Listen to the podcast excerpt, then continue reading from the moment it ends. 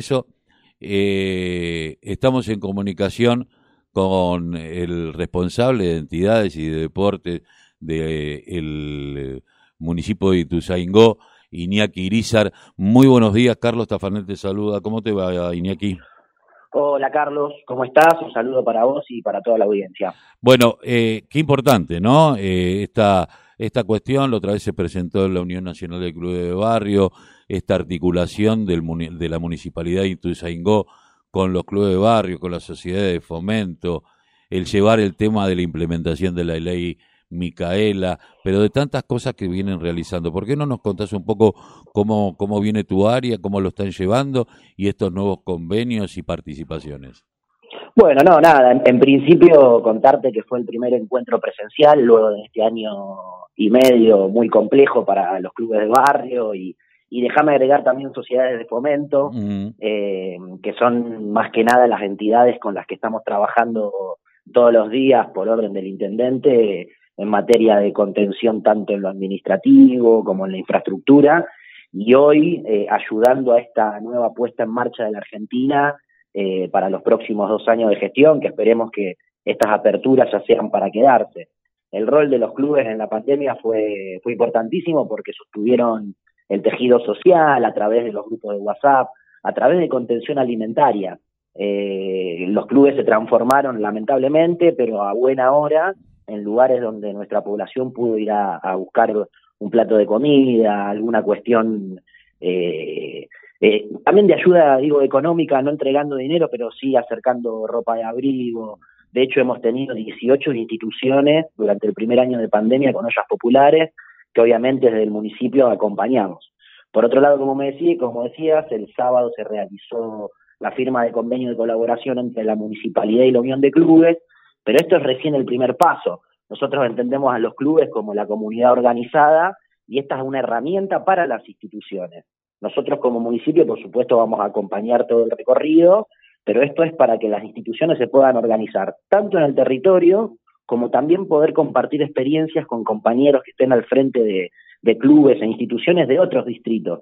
Como saben, la provincia de Buenos Aires es muy heterogénea, no es lo mismo un club del interior que del conurbano bonaerense o del propio AMBA pegado a Capital, digo, hay realidades muy distintas y estos espacios, por supuesto, sirven para fortalecer y, ayudar a las instituciones de nuestro distrito.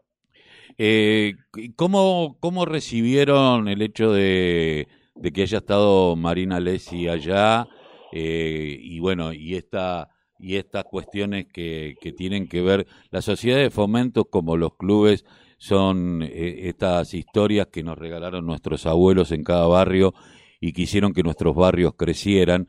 Pero bueno, hoy los clubes han tenido, han empezado a tener una, una preponderancia y con el tema cooperativo, con el tema de integrar a la gente, con el tema de sumar eh, el tema del laburo eh, y de otras cosas que, que, que van más allá de, de, la, función en sí misma que tienen los clubes. Bueno, primero eh, déjame contarte que, el otro día también empezamos a articular con las instituciones el tema de la formación de la ley Micaela. Eh, creo que Marina, hoy al frente de la Unión de Clubes, tiene que ver con este esta cuestión del avance y, de poder abrir espacios para las mujeres en materias donde no hace mucho tiempo era prácticamente imposible.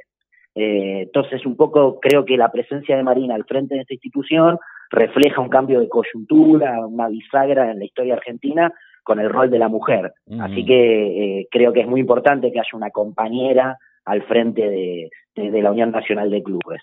Eh, después, por supuesto, como decís vos, el club formó, a mí me gusta decir que un club es como la escuela de la tarde, donde nosotros tenemos un club que funciona, eh, conocemos la problemática del barrio, conocemos eh, qué, qué situación está viviendo el vecino, porque a veces pasa que el Estado trabaja con por ahí unidades básicas desde lo político y demás, y no tenés llegada a todos los sectores.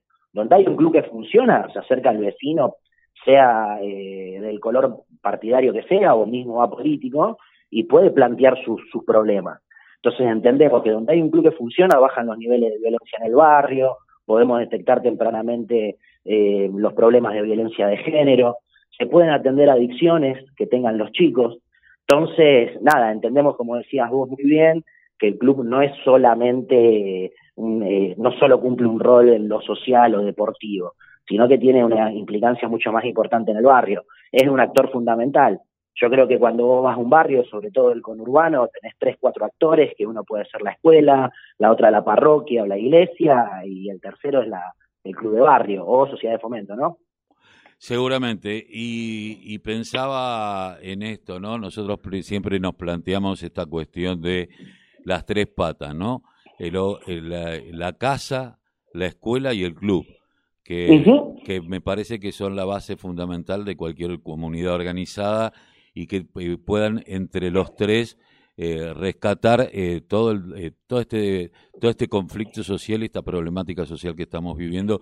Y el tema de adicciones es uno eh, que, es muy importante, y empezar a sacar a los pibes y empezar a tener ligas para chicos de mayores de 13 años, que normalmente las viste que las ligas de fútbol o de deporte a los 13 medio como que se corta, a los 14, y es justamente cuando empieza el chico a necesitar una mayor contención y, y, y, lugar de pertenencia. Sin duda, acá en el municipio de Ituzaingó encontramos una respuesta, tal vez no con la comunidad organizada, pero sí con un programa estatal que es el Envión, eh, donde intentamos detectar en los clubes chicos con alguna problemática en su hogar y poder hacer el empalme de cuando terminan las categorías, sumarlo al envión. En el municipio el envión funciona en cinco instituciones de barrios distribuidas eh, estratégicamente para poder abarcar la mayor parte del territorio, si bien nunca alcanza, eso está claro, y hay que trabajar y profundizar la medida de gobierno y también trabajar y profundizar en este concepto de comunidad organizada, ¿no? Pero digo, eh, la estrategia que nos estamos dando en ese sentido es con el programa eh, Envión. Y después déjame también poner un, hilo de esperanza porque veo en Ituzaingó a todas las instituciones trabajando para poder poner de pie sus propios clubes, los padres colaborando, aprovechando estas eh, aperturas que, que, ya el gobierno de la provincia autorizó, pero todavía con mucho cuidado, eh, con muchos protocolos, y hay instituciones que para cuidar a su comunidad hasta toman medidas más restrictivas que el propio decreto, lo que habla de la responsabilidad que tienen al estar al frente y de cuidar a su comunidad. Así que también eh, por ahí venimos de años complejos donde no pudimos dar eh, muy buenas noticias, pero sí déjame remarcar la voluntad, el trabajo y la responsabilidad de los presidentes y presidentas de las instituciones de Ituzaingó, por lo menos sé por lo que se comenta en la unión del club, en lo que charlamos con los compañeros, tanto con Claudio como con Diego, que, que esta, eh, esta cuestión de, querer levantar las instituciones está pasando en todos lados, pero bueno, mi campo de acción es Ituzaingó y donde lo veo todos los días. Sí, en el caso de Diego, con una experiencia muy grande en Quilmes, en donde eh, se ha laburado muchísimo en ese sentido, igual que con Claudio en Avellaneda y en otros lugares en donde en cada, en cada lugar eh, las experiencias son cada, cada una, cada experiencia es propia, ¿no? Pero a la vez tiene tantos puntos de contacto. Son diferentes pero parecidas. Exacta, exactamente. Bueno, te agradecemos mucho, ya que nosotros hacíamos un chiste cuando eh, eh, con, con el tema de, de, que digo Iñaki y, y Irizar y yo decía es un jugador del Atlético Bilbao ¿viste?